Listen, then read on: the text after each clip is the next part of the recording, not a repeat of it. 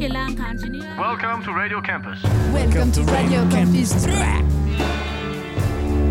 Radio Campus Orleans 88.3 FM. Welcome to Radio Campus N.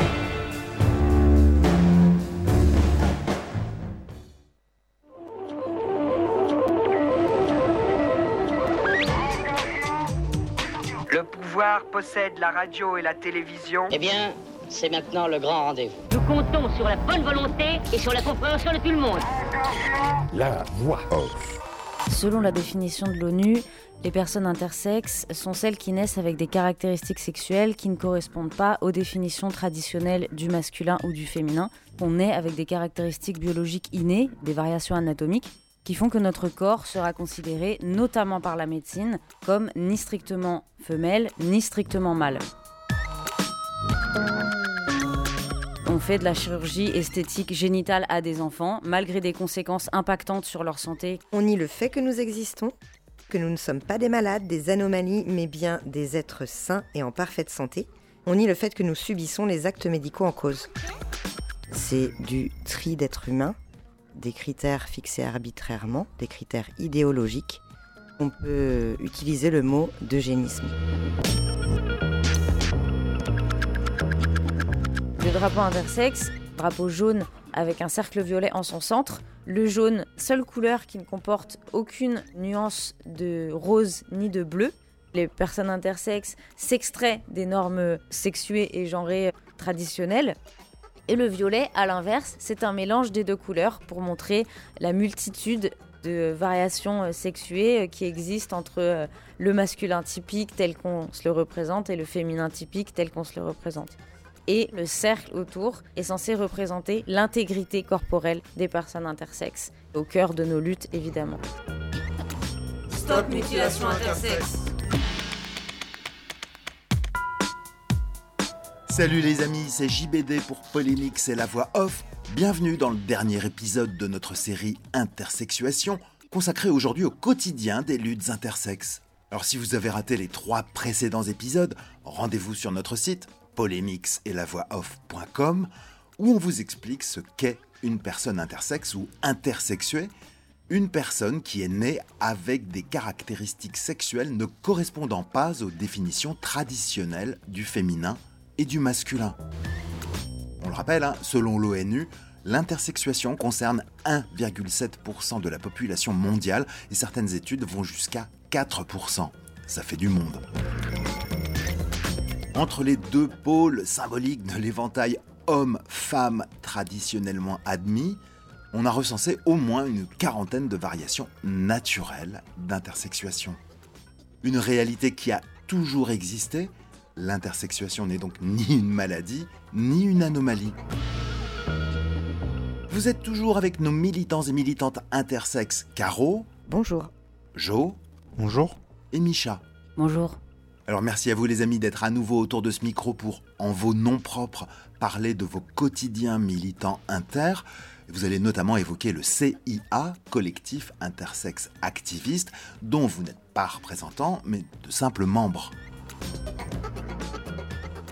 Avant de nous lancer dans cette émission, rappel aux personnes sensibles, nous allons aujourd'hui à nouveau évoquer des faits effrayants, souffrances physiques, psychologiques, torture par chirurgie, empoisonnement, humiliation, conditionnement, des mots très durs pour désigner des atrocités qui ont notamment lieu en France.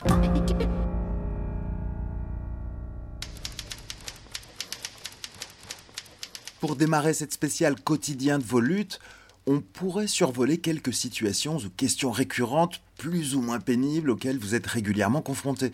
Et vous, les amis qui écoutez cette émission de l'autre côté de votre poste, tendez bien l'oreille parce que ce qui suit pourrait vous éviter de blesser une personne intersexuée avec qui vous pourriez vous retrouver à discuter.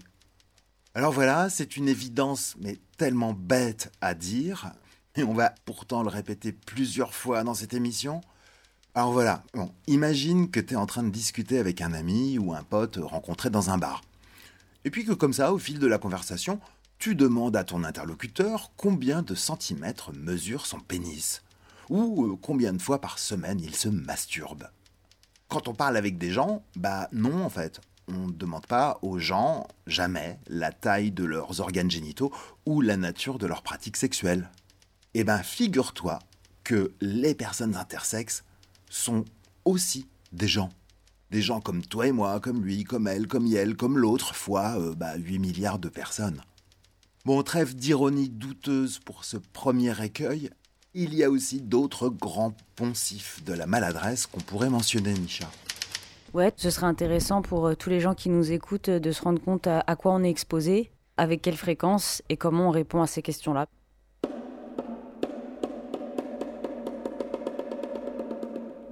Quand j'ai très récemment découvert le sujet de l'intersexuation, dont j'ignorais tout, malgré un âge avancé, et malgré quelques livres et de vagues diplômes, le mot hermaphrodite m'a évidemment tout de suite traversé l'esprit. Et toi qui en as hélas l'habitude et qui sais parler, comme on a pu l'observer, euh, c'est là, Micha, que tu entonnes ta crucifiante tirade très bien rodée sur les escargots. C'est un peu ça, ouais. En fait, le mot hermaphrodite, euh, déjà parce que c'est un mot qui est très connu dans l'imagerie populaire, mais aussi parce que c'est celui qui est employé par les médecins dans une certaine mesure, il est encore prédominant et les gens connaissent bien plus facilement le mot hermaphrodite que le mot intersexe. C'est aussi pour ça que c'est important de faire de la sensibilisation pour mettre en avant le mot intersexe et qu'il supplante peu à peu le mot hermaphrodite. Hermaphrodite, c'est un mot invalide. Hermaphrodite, ça supposerait qu'un être humain puisse avoir deux appareils reproducteurs fonctionnels et complets. Ce qui est impossible dans la biologie humaine. Personne n'a euh, à la fois euh, un vagin, euh, un clitoris, un pénis, des testicules. Enfin voilà, personne n'a deux appareils génitaux absolument complets. Donc déjà biologiquement, ça n'existe pas. Deuxièmement, c'est vrai que c'est un vocabulaire qui renvoie à la mythologie et nous qui subissons déjà beaucoup de déshumanisation, un côté un petit peu euh, voilà mystique, un petit peu mystérieux, un petit peu bizarre, un petit peu euh, de l'ordre de l'aberration, de l'ordre de l'abomination, qu'on soit considéré comme des demi-dieux, des anges ou euh, des monstres, c'est pareil, on est dépouillé de notre humanité dans les deux cas. Et hermaphrodite, ça renvoie à un imaginaire qui est de l'ordre de la chimère, de l'ordre du monstre. Nous, on est des êtres humains tout à fait communs et tout à fait divers. Et se détacher de cette vision de l'hermaphrodite ça nous réhumanise en fait tout simplement. Hermaphrodite, c'est un mot qu'on retrouve beaucoup chez certains animaux. Les escargots ont la capacité de se reproduire indépendamment de leur caractère sexué. Ce sont des créatures hermaphrodites. On est plus proche des primates que des escargots, comme n'importe quel Homo sapiens. Qu'on soit affilié à des créatures, à des concepts abstraits ou à des animaux, ça provoque de la déshumanisation, qu'elle soit plus ou moins consciente ou inconsciente, plus ou moins directe ou indirecte, on est déshumanisé. L'intersexuation existe chez tous les mammifères par ailleurs, mais ça nous animalise quelque part de nous considérer euh, à l'image d'escargots ou de poissons, euh, des êtres qui fonctionneraient et qui seraient euh, physiquement et biologiquement complètement différents du reste de l'humanité. Et hermaphrodite, c'est aussi un mot qui est utilisé massivement par le médical. Et nous, pour se sortir et créer une vraie rupture par rapport à, à la vision pathologisante et répressive de l'intersexuation, intersexe, c'est un mot qui dit aussi on est comme on est, ne nous touchez pas, laissez-nous tranquilles, on a le droit d'avoir le corps qu'on a et on est très bien avec le corps qu'on a. En revanche, il y a des personnes concernées, des personnes intersexes, qui décident sciemment d'utiliser le mot hermaphrodite pour se définir. Dans ce cas, c'est équivalent à du retournement de stigmate qu'on retrouve chez énormément de minorités euh, opprimées par ailleurs une personne intersexe qui décide de s'affranchir euh, de tous ces codes-là et de se revendiquer être euh, hermaphrodite, c'est une démarche totalement différente que quelqu'un qui viendrait nous dire non, non, vous n'êtes pas intersexe, vous êtes hermaphrodite. C'est totalement différent. C'est de la réappropriation de soi, c'est de la fierté, c'est du retournement de stigmate. Et là, c'est légitime, pas pour les diadiques. Les diadiques étant donc les personnes qui ne sont pas intersexes. Autre cliché récurrent, hein, je m'excuse si ça va en agacer certains et certaines, mais un matin mal réveillé, j'ai cru entendre aux informations de France Inter que la pollution serait responsable d'une actuelle augmentation des cas de gens nés avec des organes génitaux dits atypiques. Que ces dernières années, disait la radio, à cause de divers perturbateurs endocriniens présents notamment dans l'eau, on recenserait, par exemple, plus de naissances de bébés avec micropénis ou diclites ou que sais-je, et que ça serait un problème. Et puis bah oui, en parlant d'intersexuation, il m'est arrivé que des interlocuteurs me répondent oui oui ça existe bien ton truc là, mais c'est à cause de la pollution. c'est vrai que c'est un positionnement qu'on retrouve beaucoup. Les gens euh, font cette conclusion que aujourd'hui il y a des enfants qui naissent intersexes à cause de tous ces perturbateurs euh, non naturels, etc. Déjà, on peut répondre à cette question par la négation tout de suite en disant que les personnes intersexes existent depuis toujours. Elles ont toujours fait partie de l'espèce humaine. Il y a toujours eu une variation et une fluidité euh, dans le sexe autant que dans le genre. Donc non, l'intersexuation a toujours existé et existera toujours dans toutes les configurations sociétales ou environnementales qu'on peut être. En revanche, on peut le dire avec toute la précaution que ça implique, on a remarqué qu'il y avait des endroits sur Terre où on remarquait euh, plus d'atypie génitale à la naissance que d'autres, en particulier dans des lieux où euh, il y avait par exemple la présence de certains pesticides euh, dans l'environnement direct des enfants Quoi qu'il en soit, c'est pas une question qui a beaucoup de pertinence à nos yeux parce que les pesticides sont responsables de beaucoup beaucoup de variations chez les êtres vivants en général, que ce soit au niveau génital ou que ce soit à d'autres niveaux. Et par ailleurs, ça ne change rien à la prise en charge de ces enfants qui naissent comme ça. On ne peut pas endiguer l'intersexuation ou les variations euh, anatomiques euh, d'une façon ou d'une autre. L'important, c'est de savoir ce qu'on en fait. Ce qu'on en fait actuellement, c'est qu'on les réprime, c'est qu'on les efface, c'est qu'on les torture. Et c'est ce point de vue sur les variations génitales ou autres. Pour nous, c'est pas une question euh, qui a beaucoup de pertinence puisque ces enfants existent, ces enfants existeront par ailleurs. Et l'important, c'est pas vraiment qu'est-ce qui a provoqué ça, mais comment on décide de les percevoir, comment on décide de les inclure et comment on décide de les traiter médicalement, socialement. De toute façon, euh, on est tous atteints par la façon dont les produits dangereux sont répandus partout autour de nous. C'est pas que les enfants intersexes qui sont la preuve ultime que euh, ces produits ont des effets euh, concrets sur nos corps et sur euh, nos santé. Il faut plutôt se questionner sur comment se protéger collectivement dans toute la société pour nos santé, pour nos fonctionnements, pour nos enfants des produits dangereux, du capitalisme, des dégâts environnementaux en général, quoi.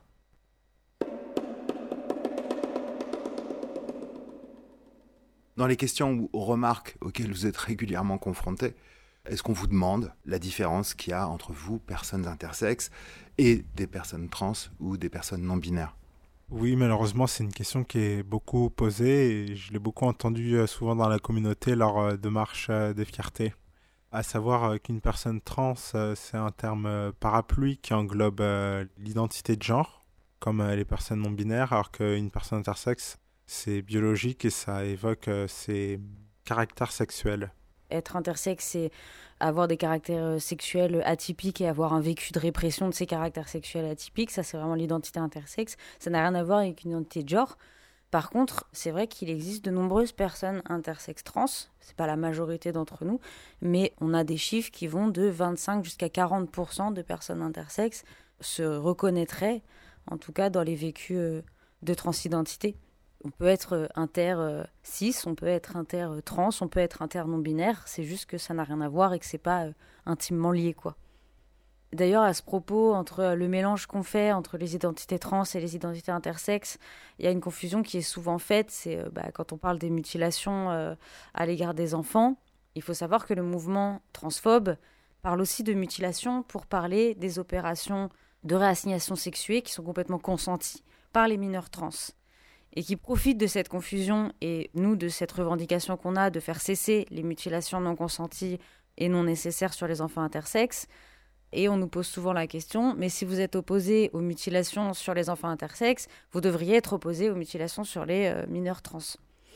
Il y a une grande différence quand même entre ouvrir un nouveau-né, un enfant, voir un adolescent sans lui dire ce qu'il est, sans lui dire ce qu'on va lui faire, et qui se retrouvent avec des organes en moins ou des cicatrices pas prévues ou euh, des conséquences, comme on l'a dit, euh, très graves sur leur santé euh, dues à des opérations auxquelles ils n'ont pas pu consentir et qu'ils n'ont même pas pu comprendre, et des mineurs qui sont déjà très suivis, très encadrés par des équipes à leur écoute, que ce soit des psychiatres, que ce soit des assistants sociaux, des médiatrices familiaux, etc.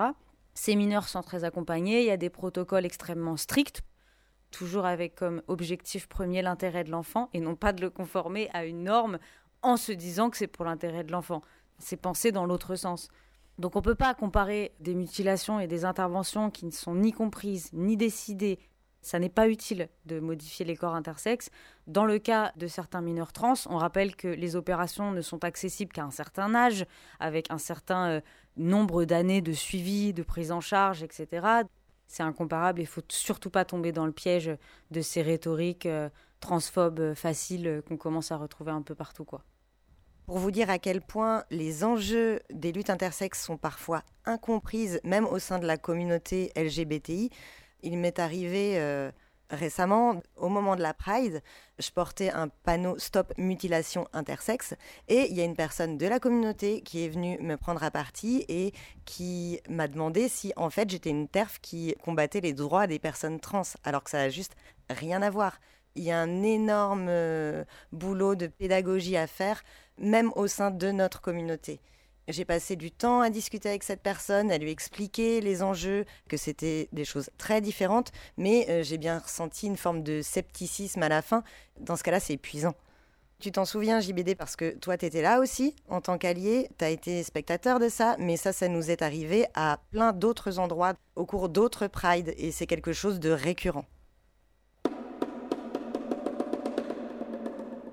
Alors on l'a déjà évoqué, hein, mais pour une personne intersexuée ayant subi des actes médicaux, donc chirurgie, chimie et autres traitements, il est souvent très compliqué, parfois impossible, d'accéder à son propre dossier médical pour reconstituer sa propre histoire et savoir exactement quel type d'actes ont été commis. Le corps médical, on l'a vu, hein, occulte la réalité intersexe, notamment en faisant de la rétention d'informations. Donc comme il n'y a pas de source sur cette réalité censée ne pas exister, du moins pour des médecins, il est difficile d'avoir des chiffres, en particulier sur le nombre d'opérations chirurgicales, ou plutôt de mutilations, commises chaque année en France. Alors est-ce qu'on sait combien de milliers ça fait tous les ans? C'est très difficile d'obtenir des données de la part des hôpitaux qui font tout pour ne pas euh, qu'on ait accès à ces données alors que normalement c'est obligatoire. On a parlé du chiffre de 2000 primo-interventions à l'hôpital Necker. Ça concerne seulement les toutes premières interventions qui auront lieu dans une vie. Souvent, c'est pas une opération, c'est pas deux opérations, c'est plusieurs opérations. Donc, quand on parle de primo-intervention, c'est potentiellement sur des enfants qui vont en subir bien d'autres plus tard. Et l'hôpital Necker n'est qu'un hôpital parmi tant d'autres sur un type d'intervention très spécifique. On ne peut pas avoir un chiffre extrêmement précis de toutes les interventions qui sont faites ce qu'on peut dire, c'est qu'il y a quand même des milliers et des milliers d'opérations par an, plusieurs enfants opérés par jour, et contrairement à ce qu'on pourrait penser, c'est un chiffre qui est en constante expansion. Chaque année, il y a plus d'enfants que l'année précédente. Cette expansion est due, comme le mentionnait Caro, au fait que la science triomphante croit avoir fait des progrès et donc on mutile de plus en plus de personnes euh, au nom de ces soi-disant progrès. Est-ce que le fait qu'il y ait une lutte intersexe qui soit en train de se structurer, ça met pour le coup aussi une pression et accentue euh, cette guerre en fait? Enfin, Le mot me vient.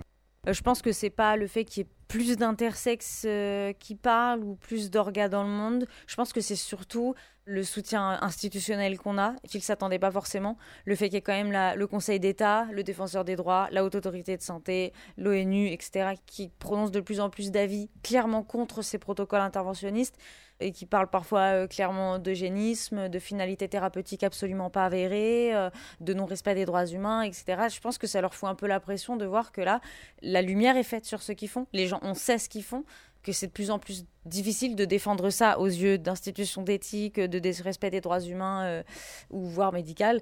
Euh, je pense qu'ils sont quand même encore protégés par la législation, par les ministères. Le ministère de la Santé et le ministère de la Justice ne nous entendent pas. D'ailleurs, ils, refusent plus ou moins de nous recevoir. Donc c'est toujours difficile d'accéder à des vrais leviers d'action directe au niveau législatif et juridique.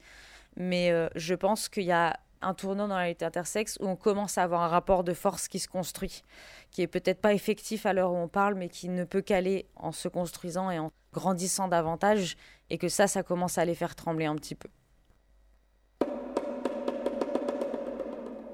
Alors, trigger warning attention pour la question suivante, puisqu'on va parler encore de torture. Torture comme par exemple placer des bougies de dilatation dans le vagin d'une fillette pour qu'une fois devenue femme, elle puisse éventuellement y accueillir un pénis. Ça s'appelle un viol médical, un viol. Ce sont des viols médicaux, ce sont des agressions sexuelles. La plupart des personnes qui les vivent le vivent comme ça, le ressentent comme ça. Et techniquement, une pénétration qui n'est ni consentie ni nécessaire, c'est juste une agression sexuelle. Et dans le cas euh, dont on parle, ce sont des viols.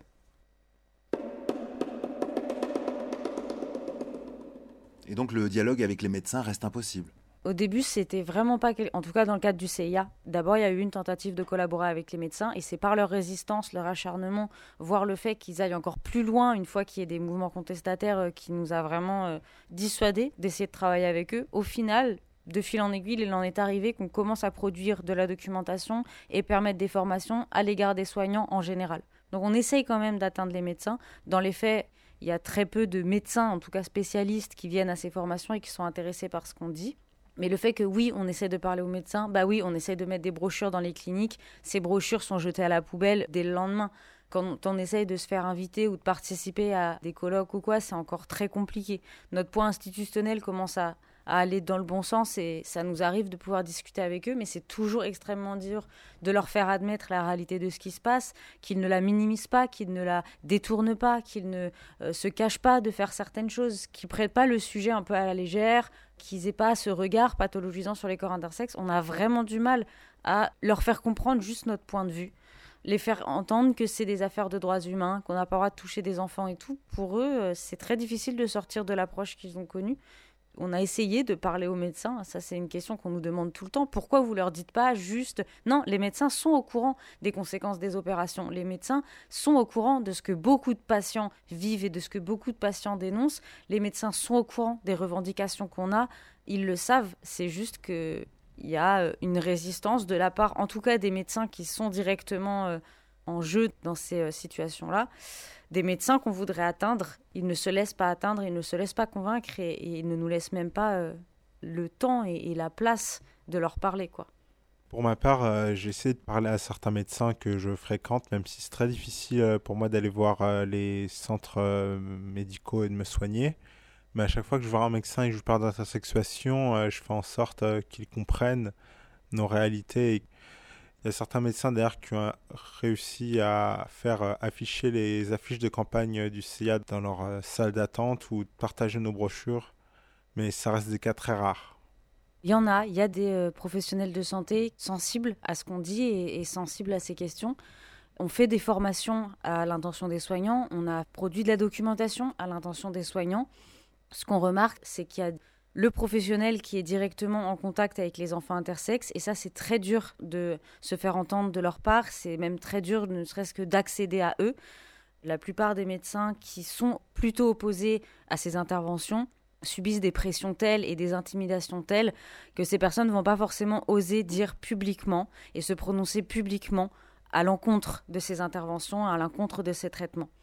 Ça, c'est un premier problème c'est l'intimidation euh, due à l'entre-soi médical qui fait qu'un médecin qui ne s'accorde pas avec ses collègues ou avec les protocoles déjà en place ou avec une certaine tradition euh, médicale vont très vite euh, être intimidés et du coup ne vont pas oser se prononcer au risque d'avoir des répercussions directes sur leur carrière.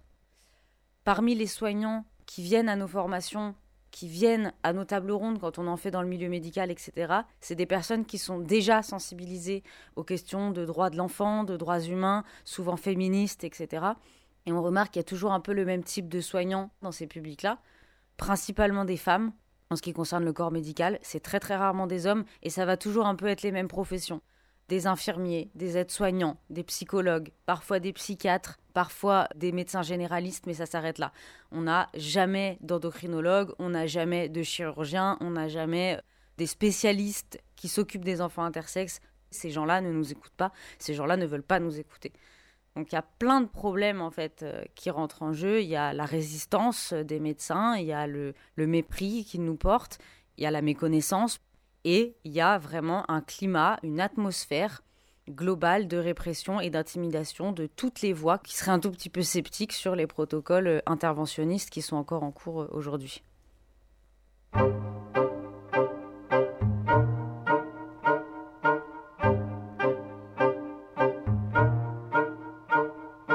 Qu'est-ce que vous, vous trouvez le plus dur dans la lutte intersexe?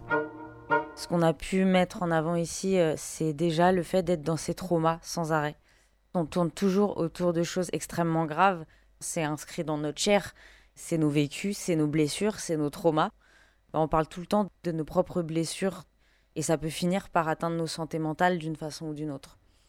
Dans un autre registre, il y a aussi faire face aux médecins et aux législatrices réac. Ça peut vraiment être très dur de faire face aux médecins ou parfois aux institutions en général qui sont parfois très très fermées à nos discours, à nos postures, à nos alertes, même si on soigne beaucoup nos approches et qu'on essaye d'avoir euh, un ton euh, raisonné, raisonnable, modéré, alors qu'on parle de torture, euh, pour le dire très clairement, donc c'est parfois un petit peu difficile. Ils peuvent avoir vraiment des postures très froides, très cruelles, sans aucune empathie, voire carrément grossières sur ce qu'on leur raconte. Certains sont un gros cynisme et euh, parfois recevoir autant de mépris, de froideur et de discours très clairement déshumanisants et dégradants, notamment sur les enfants, mais donc par extension sur nous. Se recevoir ça dans la face, c'est assez violent. Il y a toujours un truc bizarre à devoir essayer de convaincre une assemblée, quelle qu'elle soit, que mutiler des enfants, c'est pas bien on doit polisser nos discours, on doit toujours faire gaffe à pas les brusquer, à pas les vexer, à pas aller trop loin. Ça saoule de devoir être aussi précautionneux et de faire attention à eux pour les convaincre que c'est une bonne idée d'arrêter le massacre alors que eux ne nous épargnent rien. Il y a osé sortir soi-même de la honte pour lutter au grand jour, mais après avoir été élevé dans l'idée que tu es un secret, que tu es un interdit, que tu dois surtout pas te montrer, bah c'est dur de s'exposer publiquement et de dire ouvertement que tu es intersexe. Il faut qu'on montre qu'on est là et qu'on en envoie et qu'on se bat et qu'on est fier d'être qui on est et, tout ça. Bah, tout ça, c'est un chemin aussi pour les personnes intersexes. D'arriver à sortir du tabou, du secret, de la honte pour devenir un sujet de fierté et une identité qu'on revendique fièrement. Il y a vraiment un long chemin parce que euh, tu peux encore avoir en tête la vision de toi qu'on t'imposait à l'époque. Et d'ailleurs, il y a certains militants qui n'osent pas se montrer publiquement et qui vont travailler uniquement dans l'ombre parce que ce chemin de fierté où ils peuvent se revendiquer intersexes euh, publiquement, c'est juste pas encore possible et peut-être que ça le sera jamais. Donc ça peut être à la fois très vulnérabilisant de se dire intersexe publiquement, mais aussi très paradoxal parce que on est encore beaucoup à avoir en fait euh, toujours ces petits relents de honte, de gêne, d'embarras, de peur, de dire ouvertement qu'on est intersexe, tout en devant mener une lutte où on doit s'exprimer et s'utiliser publiquement, matériellement et physiquement. Et puis dans le prolongement de tout ça, bah, il y a les conséquences directes, les conséquences purement euh, physiques d'être outé qui peuvent dissuader certaines personnes de militer. À partir du moment où tu es exposé, en tant qu'intersexe, tu t'exposes à d'autres violences de la part des gens qui ne veulent pas entendre ton message ou des gens qui sont tout simplement mal intentionnés. Il y en a beaucoup. Et ça, ça peut mener à du harcèlement, ça peut mener à des insultes, ça peut mener à des menaces, à des agressions parfois, à de la fétichisation souvent, de l'instrumentalisation, tout un tas de violences directes ou indirectes dont tu dois t'accommoder si tu deviens public. Dilemme que beaucoup de militants en général ressemblent, particulièrement exacerbé dans la lutte intersexe, où tu es déjà traumatisé, pas bien dans ta peau, et en plus tu sais que tu t'exposes à des choses qui risquent de renforcer euh, ce sentiment-là et ces violences-là. Puis au-delà de la volonté de nuire, tout simplement la maladresse des gens. Enfin, quand tu n'es pas informé, quand tu ne sais pas, bah, forcément tu dis des choses inexactes soit par méconnaissance, soit par maladresse, soit par ignorance, comme tu le dis, ils vont pouvoir avoir des propos qui en fait sont extrêmement blessants. Par exemple, euh, ça nous arrive de tenir un stand à la Pride et de recevoir 30 euh, fois la question euh, Mais du coup, comment vous faites l'amour? Vous êtes ni des hommes ni des femmes. Au-delà des gens purement malfaisants et malveillants, il y a aussi des questions qu'on sait qu'on va se recevoir répétitivement et ça peut vraiment créer des blessures à long terme en termes d'estime de soi, de regard qu'on porte à nous-mêmes et c'est pour ça que souvent on demande aussi à nos alliés de nous protéger dans certains cas, parce qu'on sait qu'on va se recevoir des questions et des remarques euh, intrusives ou déplacées qui peuvent vraiment nous faire du mal sur le long terme. Jo Question qu'on me pose euh, assez souvent, c'est qu'est-ce qu'il y a dans tes sous-vêtements? C'est une question qui ne se pose pas, c'est une question que je ne vous pose pas, donc ne me la posez pas. Merci. Il y a autant de corps intersexes qu'il y a de corps euh, diadiques. Personnes grandes, petites, Cheveux longs, cheveux courts, œil bleu, œil vert, œil marron.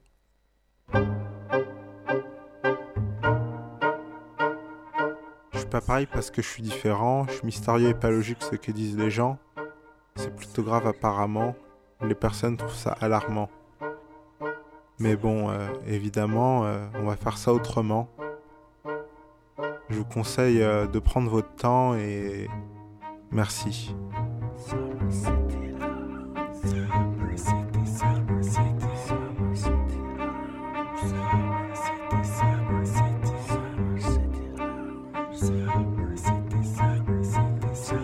Quand les gens découvrent qu'il y a un fait intersexe, que l'intersexuation existe, que les corps intersexes existent, ils peuvent avoir irrépressiblement certaines pensées, certaines questions, certaines interrogations, certaines confusions qui leur viennent en tête. C'est pas parce qu'on est intersexe que notre pudeur est altérée, qu'on a moins le droit à l'intimité, qu'on a moins le droit à dire euh, des choses que personne ne penserait à révéler, que personne ne penserait à questionner. Donc la différence c'est pas tant d'être un peu mal à l'aise avec les questions euh, qu'on a en tête, c'est à quel moment on, ose se poser devant une personne et lui dire t'es né avec quel sexe? Qu'est-ce qu'on t'a fait à la naissance? Et du coup, c'est pas trop dur d'avoir des relations sexuelles. Ça peut être des questions qui d'apparence paraissent ignorantes, mais en fait, quand tu te les tapes 50 fois dans la journée, en ligne, si t'es sur les réseaux, toute l'année, par des gens qui découvrent ta lutte, c'est toujours une angoisse pour nous d'aller dans certains événements, notamment la Pride. On est déjà on est peu pour subir tout cet assaut de questions.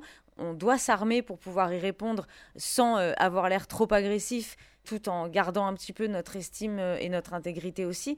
Un équilibre vraiment très très délicat, potentiellement très violent à gérer, parce que les gens ne se rendent pas forcément compte que ces questions-là, vous seriez très très mal à l'aise et très euh, ouvertement offusqué qu'on vous les pose, mais du fait qu'on est intersexe, vous vous autorisez à les poser euh, sous prétexte d'une curiosité générale. Bah, ces questions-là, vous ne pouvez pas les poser à des personnes parce qu'en fait, vous serez les 30e à y passer et que à force, ça te grignote, ça t'oppresse, ça te fatigue et ça va dissuader des gens de faire ce travail de sensibilisation ou de présence ou de visibilité parce qu'ils ont trop peur de ces questions-là. Et c'est pour ça que c'est important d'en parler et d'être prudent sur ces questions-là. Caro? C'est vrai qu'il est parfois difficile de trouver le bon équilibre entre l'intime et le politique notre intimité est politique finalement, et puis nos luttes, notre militantisme est très lié à notre intimité. Donc euh, il est parfois difficile de ne pas entrer dans le misérabilisme, mais il y a des choses qui sont quand même très importantes de nommer pour que les gens puissent se rendre compte de ce que nous vivons. Il y a aussi le fait que dans la communauté intersexe, certaines personnes sont très très abîmées et très traumatisées par ce qu'elles ont vécu, donc clairement elles ne sont pas en capacité de se battre, elles sont effondrées. Et puis, il y a beaucoup de personnes inter qui ne savent pas qu'elles le sont, tout simplement, et qui se croient malades à cause de la place euh, monopolistique qu'occupent les médecins et leur discours dans la société. Découvrir tous les autres camarades qui ont subi les mêmes choses, voire pire, ça peut motiver, mais ça peut aussi être euh, franchement plombant. Et puis, parfois, en tout cas ça a pu être mon cas, on peut ressentir une sorte euh, d'illégitimité à intégrer les luttes parce qu'on a subi moins de violence que d'autres camarades. Quand on intègre euh, les luttes inter, il faut vraiment être préparé à faire face à des situations de détresse humaine énormes et on ne l'est pas toujours. Jo? Ce qui est dur aussi, c'est que le mouvement, il est encore jeune. C'est dans les années 80 que ça a commencé. C'est tout récent et on a encore beaucoup à construire. On est fragile et peu nombreux. C'est pour ça qu'on a besoin d'alliés, de personnes euh, fières et vénères pour venir euh, militer avec nous on a un vrai croisement des luttes, mais c'est difficile euh, d'être euh, partout au même moment, alors que la lutte intersexe nous prend déjà beaucoup de place dans nos vies. Il y a un travail colossal qui est fait au niveau du plaidoyer, de la sensibilisation, de la formation, de l'accompagnement, du communautaire et de la culture. Et c'est compliqué d'être euh, si peu nombreux, nombreuses à faire autant de choses d'un coup. Est-ce que ce travail d'explication, de pédagogie, il est aussi difficile à réaliser avec des membres d'autres luttes LGBT il n'y a pas de résistance, comme ça peut être le cas dans des communautés un peu plus conservatrices, à parler de ces sujets. Par contre, il y a toujours euh, cette espèce de prisme on considère les luttes inter un peu comme des jokers un petit peu cool, un petit peu subversifs, un petit peu radicaux, des luttes générales, mais tout ça c'est de l'ordre du performatif souvent. C'est-à-dire, oui, on va mettre le i après LGBT. Oui, on va mettre un petit drapeau dans nos locaux. Oui, on va dire, euh, nous, on connaît des personnes intersexes. Oui, on va nous faire relire tout ce qu'on produit sur le sujet. Et en fait, c'est pas des gens qui s'investissent réellement. Ça se fait de plus en plus parce qu'on a vraiment travaillé pour ça. On a vraiment avec acharnement œuvré pour se faire une place dans ces luttes-là. Mais je le disais tout à l'heure, il y a encore quelques années, c'était euh, oui, on fait partie de la commune, mais personne ne sait ce que ça veut dire, personne ne connaît nos revendications, personne ne connaît nos luttes, personne ne sait même donner une définition claire de ce qu'est être intersexe. Tout le monde dit n'importe quoi. Et des fois, il y a même des gens qui se permettent des positions oui, il y a dans la communauté notamment du fétichisme, notamment dans la communauté du paternalisme, notamment dans la communauté de l'invisibilisation, de l'instrumentalisation beaucoup, et parfois même de l'exclusion. Oui, la communauté LGBT, comme ça, on pourrait croire qu'elle est plus ouverte, et dans les faits, elle l'est, parce qu'on travaille beaucoup avec des assos LGBT, et aujourd'hui, on y a notre place, comme le montre le I de LGBTI. Mais euh, il faut être honnête, il y a encore un peu d'hypocrisie, il y a encore un peu de fainéantise pour nous inclure dignement.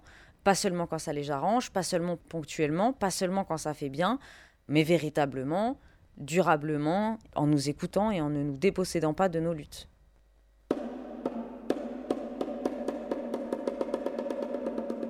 Alors au moment où nous produisons cette émission, nous sommes à l'automne 2023, et où en sont les droits des personnes intersexes aujourd'hui?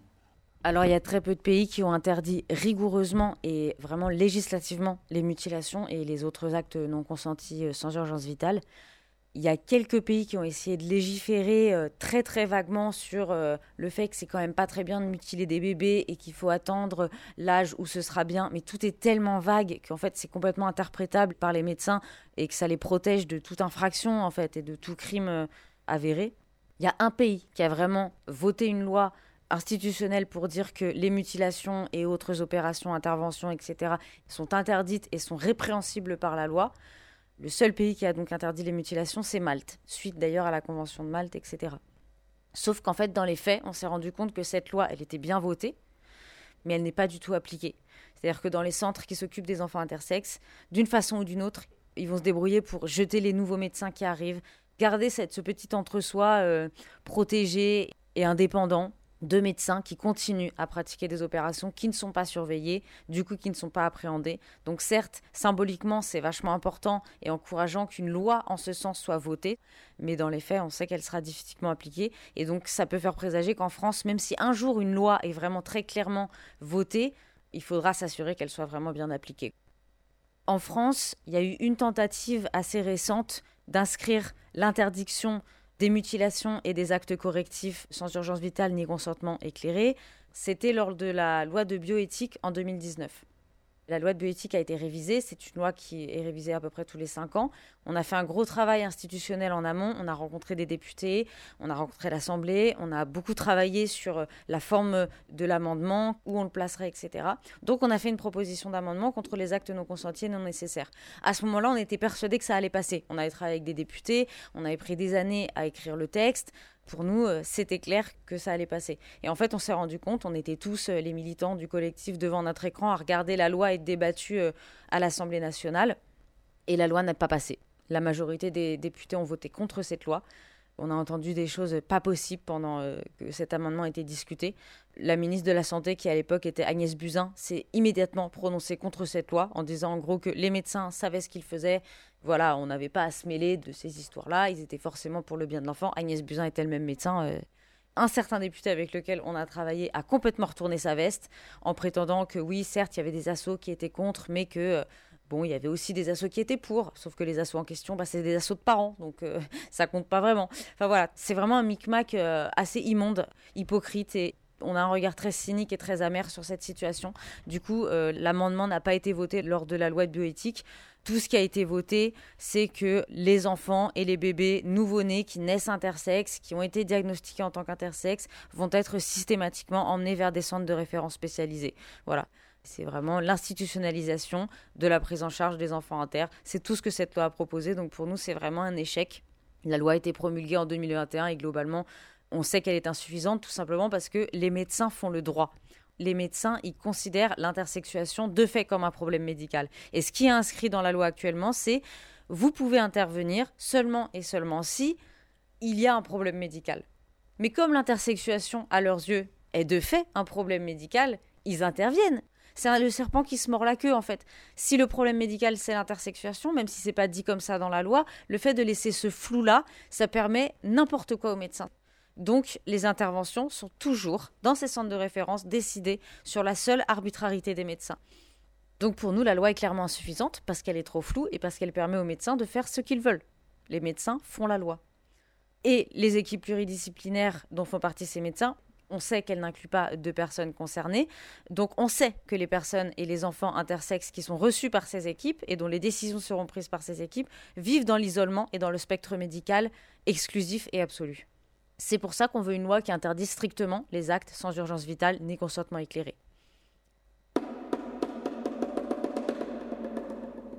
Est-ce que d'après vous, un état civil neutre pour les nouveau-nés intersexes, est-ce que ce serait une bonne idée? Non, parce que ça créerait plus de stigmatisation et d'outing, euh, notamment euh, à l'école, dans le sport et dans la société euh, plus généralement. En fait, on est opposé au sexe neutre si c'est exclusivement pour les enfants intersexes. Si c'est un sexe neutre pour les gens qui se sentent ni homme ni femme ou qui ne veulent pas se rentrer dans ces cases d'elles-mêmes y compris des personnes intersexes, c'est OK. Mais si c'est uniquement pour les nourrissons et les enfants intersexes, on est opposé à ça. Comme le dit Joe, ça crée plus de stigmates et ça force les gens à publiquement admettre qu'ils sont intersexes, alors que des fois ça relève de l'intime. Et on a un exemple d'un pays qui a essayé de faire ça, qui est l'Allemagne, qui a proposé de mettre un état civil neutre, une case en fait intersexe justement pour les nouveau-nés intersexes et de dire bon bah voilà ils naissent comme ça ok on leur prévoit une case etc sauf que ce qu'on a remarqué c'est que les parents pour éviter la stigmatisation pour éviter l'outing ce qu'ils vont faire c'est qu'ils vont opérer leurs enfants encore plus tôt avant de pouvoir mettre l'état civil. Donc il y a encore plus d'interventions encore plus précocement juste pour éviter que les enfants se retrouvent dans cette case euh, qui, de toute évidence, euh, leur vaudrait euh, un peu plus de regard, un peu plus de moquerie, un petit peu plus de violence euh, s'ils restaient dans cette case toute leur vie. Donc on a l'exemple parfait pour montrer que si c'est uniquement pour les enfants intersexes, c'est vraiment pas une bonne idée. C'est terrible, hein, mais ça me fait penser à l'étoile jaune. Je me suis posé la question plusieurs fois et en fait, comparer les luttes et oppressions dans ce cadre-là, mais c'est vrai que c'est quelque chose d'hyper stigmatisant. Et dans un État fasciste, tu dis ok, donc les enfants qui ont euh, cette case inter de cocher, euh, on ne sait pas, en cas de grosse dérive, euh, qu'est-ce qu'ils vont devenir? Enfin bref. Et puis, ce qui est totalement absurde, c'est que ça ne correspond pas aux réalités de toutes les personnes intersexes. Ce serait, une fois de plus, confondre caractéristiques sexuelles et genre, alors que ce sont des choses bien différentes. Et les inter ont des identités de genre diverses, comme tout le monde en fait. L'identité de genre, c'est avant tout une affaire d'autodétermination, pas de particularité physique. Donc ce serait ridicule de les faire tous entrer euh, d'office dans une case neutre sous prétexte qu'elles sont inter. Je rappelle qu'il y a des femmes inter, il y a des hommes intersexes et il y a aussi des personnes non binaires intersexes.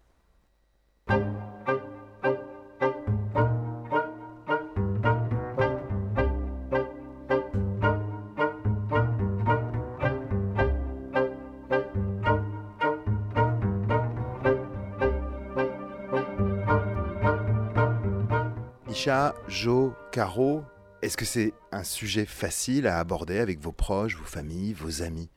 Euh, Alors, en parler facilement, je te répondrai que ça dépend euh, d'avec qui.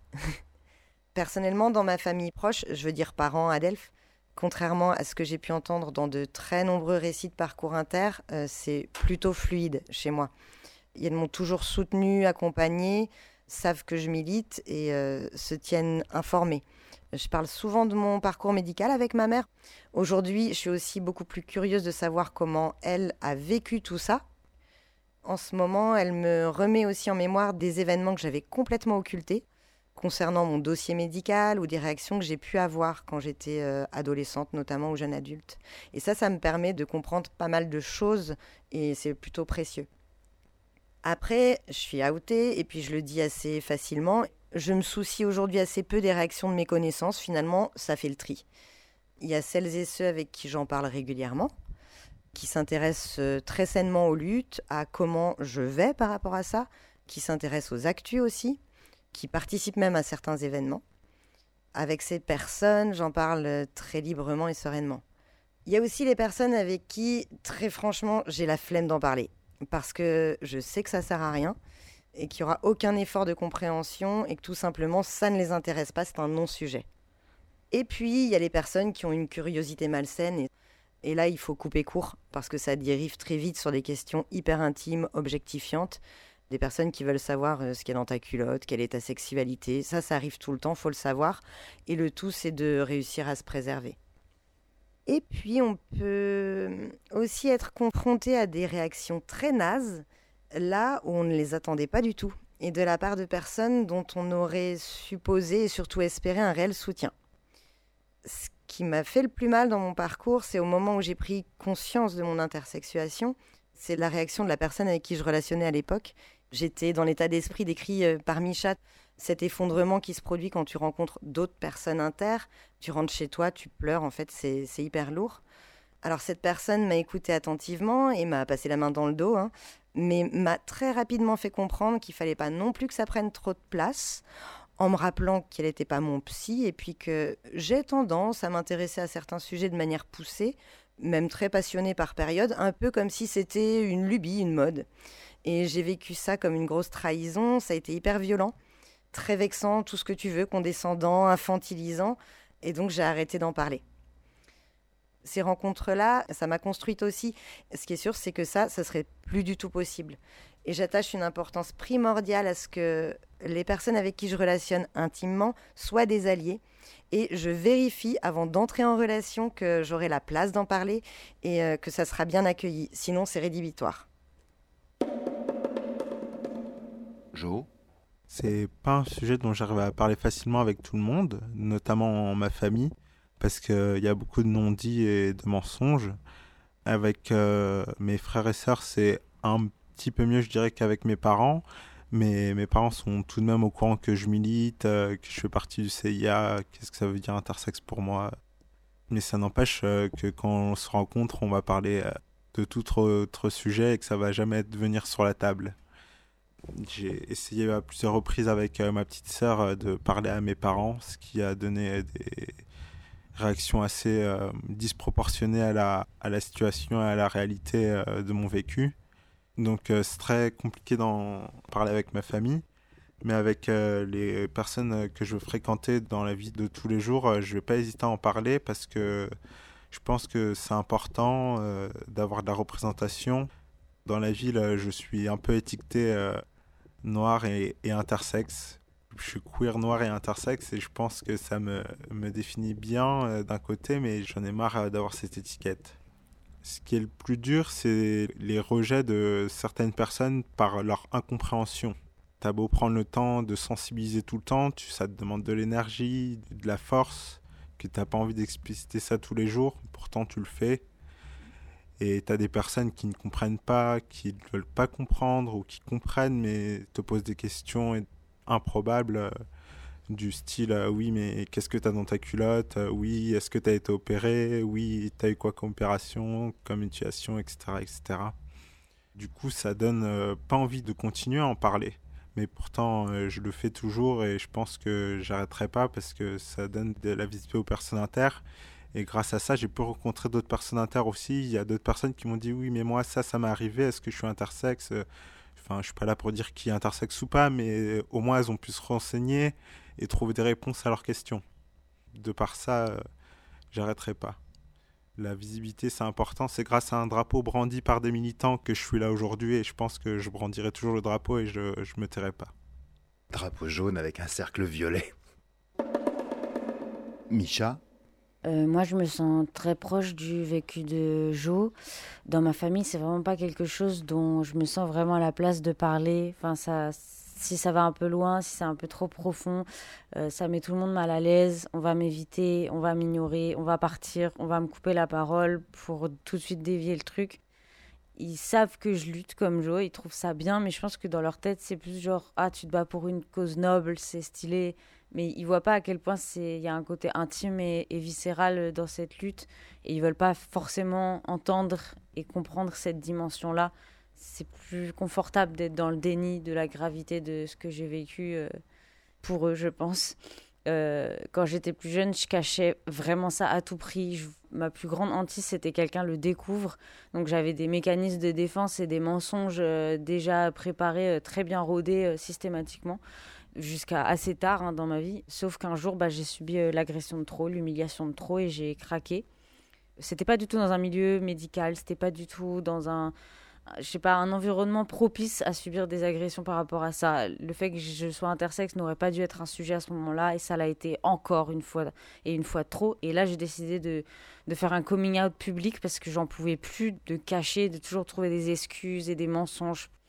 Comme il y avait le fait aussi que j'avais pas de puberté, qui se déclenchait pas, qui n'arrivait pas, ça créait un fossé de plus en plus grand avec les gens à 15 ans, tu peux encore le justifier, dire que tu es un peu en retard. À 16 ans, ça commence à devenir chelou. À 18 ans, tu toujours pas mué. Les gens ils vont se rendre compte qu'il y a un problème et tu sais plus comment dire pourquoi tu es comme ça. Tu te sens obligé de te justifier. Et c'est une des raisons pour lesquelles j'ai fait un coming out euh, public sur un réseau social.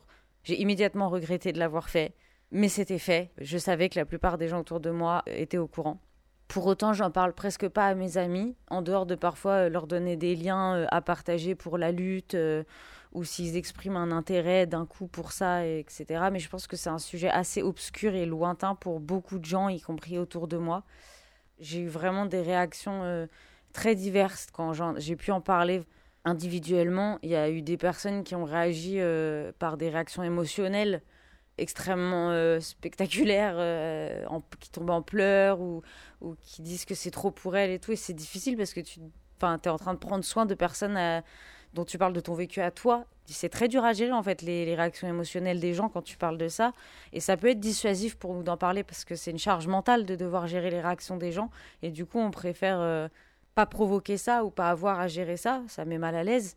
En plus des questions déplacées ou des réactions déplacées. Euh, il y a des gens, euh, tout de suite, la première chose qu'ils ont eu en tête, c'est de me demander ah, Mais alors, comment t'es foutu? Mais alors, est-ce que t'arrives à baiser? Mais alors, est-ce que t'auras des enfants? Mais alors, euh, qu'est-ce qu'on t'a fait à toi quoi? Tu ressembles aujourd'hui Les barrières de la décence et de la pudeur sont immédiatement abattues et on se permet tout, y compris des amis où tu pensais qu'ils étaient plutôt bah, safe, en fait. D'un seul coup, le fait de dire qu'on est intersexe, ça nous prive d'une certaine sécurité et d'une certaine pudeur.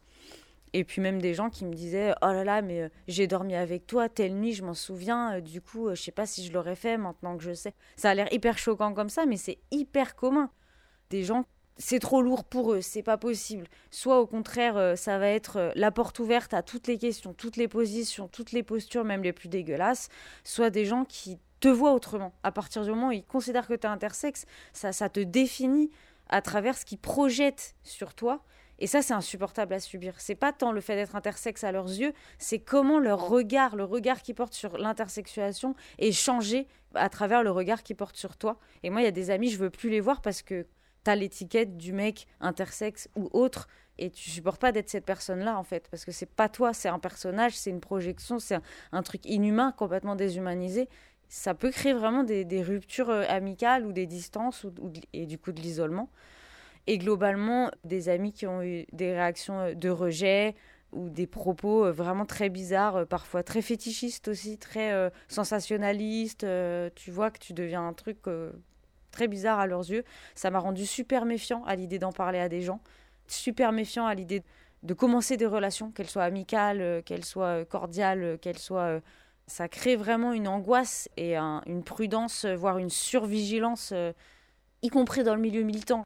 Mais même dans le milieu militant, j'ai peur des militants qui ne sont pas intersexes j'ai peur de la façon dont ils utilisent notre cause, j'ai peur de la façon dont ils me regardent, j'ai peur de la façon dont ils voudraient m'utiliser, m'instrumentaliser, m'étiqueter comme dit Jo, t'es l'intersexe de service et, on est trop fiers de dire qu'on te connaît, qu'on t'a côtoyé, qu'on t'a vu, qu'on fait des trucs avec toi.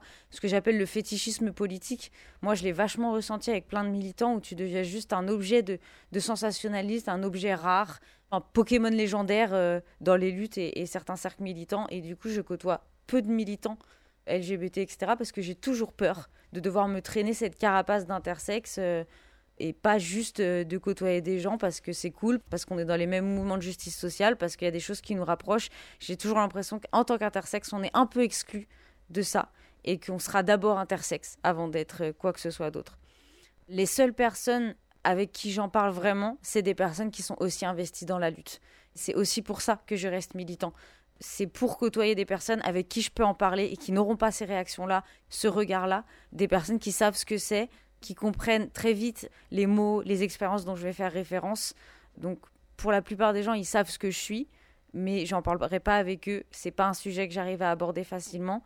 Et même entre inter, on a une grande pudeur entre nous, on a peur de se blesser, on a peur d'en dire trop ou pas assez, etc. ça reste un sujet qui n'est jamais facile d'aborder. Par contre, j'ai remarqué que j'arrive plus facilement à parler à des gens avec qui je suis pas directement confrontée dans une assemblée ou individuellement, etc. Par exemple, un podcast ou les réseaux sociaux où je suis très présente. J'ai plusieurs chaînes et plusieurs comptes sur les réseaux sociaux où je parle exclusivement en tant que personne intersexe des luttes et des vécus inter, où je suis très clairement cataloguée comme un militant inter qui parle de trucs inter. Et quand c'est pas confrontationnel, ça va, ça passe mieux. J'arrive aussi plus facilement à parler du sujet intersexe, des luttes intersexes, des enjeux et des vécus inter en général, y compris à des inconnus ou devant des grandes assemblées de personnes. Mais c'est beaucoup plus dur de raconter ce que tu as vécu toi en tant qu'intersexe que de parler euh, d'intersexuation en général.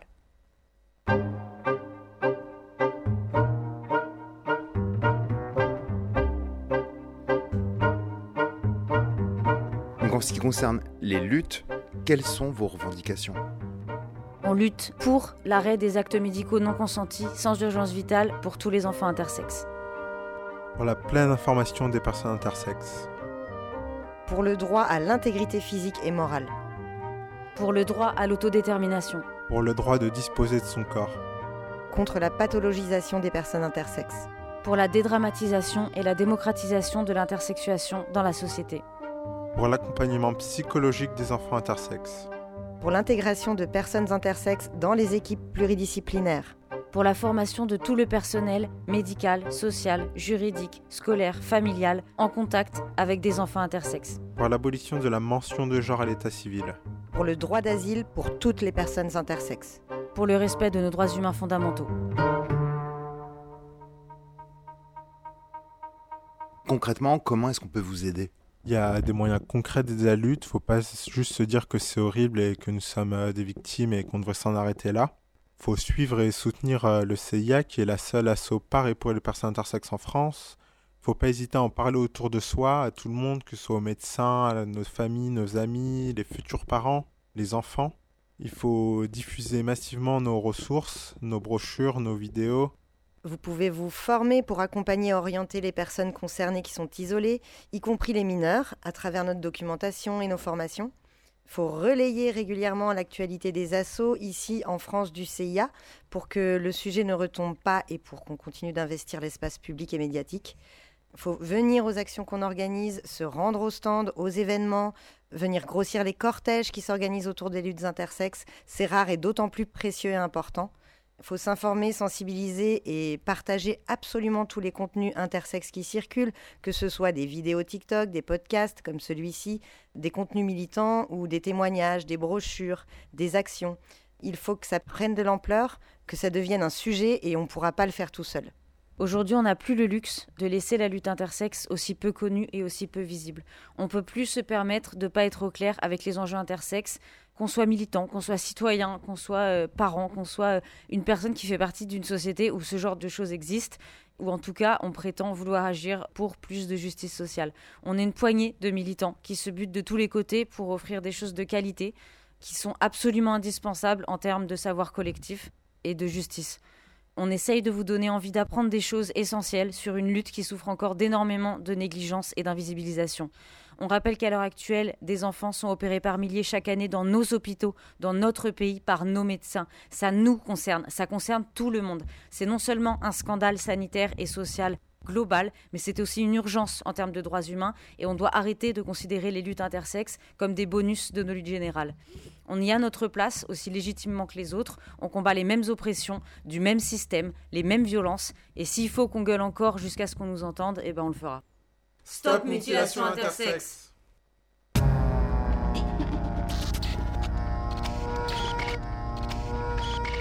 Pour en savoir plus, rendez-vous sur le site du CIA OII France, collectif intersexe activiste. C'est ici qu'on va quitter Caro, Jo et Misha, qu'on remercie bien de nous avoir ainsi accompagnés au cours de ces quatre épisodes pour cette série Intersex, à retrouver sur notre site polémix et la voix off.com. Ce n'est qu'un combat. Continuons le début. Salut. Terminé. Les petits comptes alternatifs doivent s'arrêter maintenant.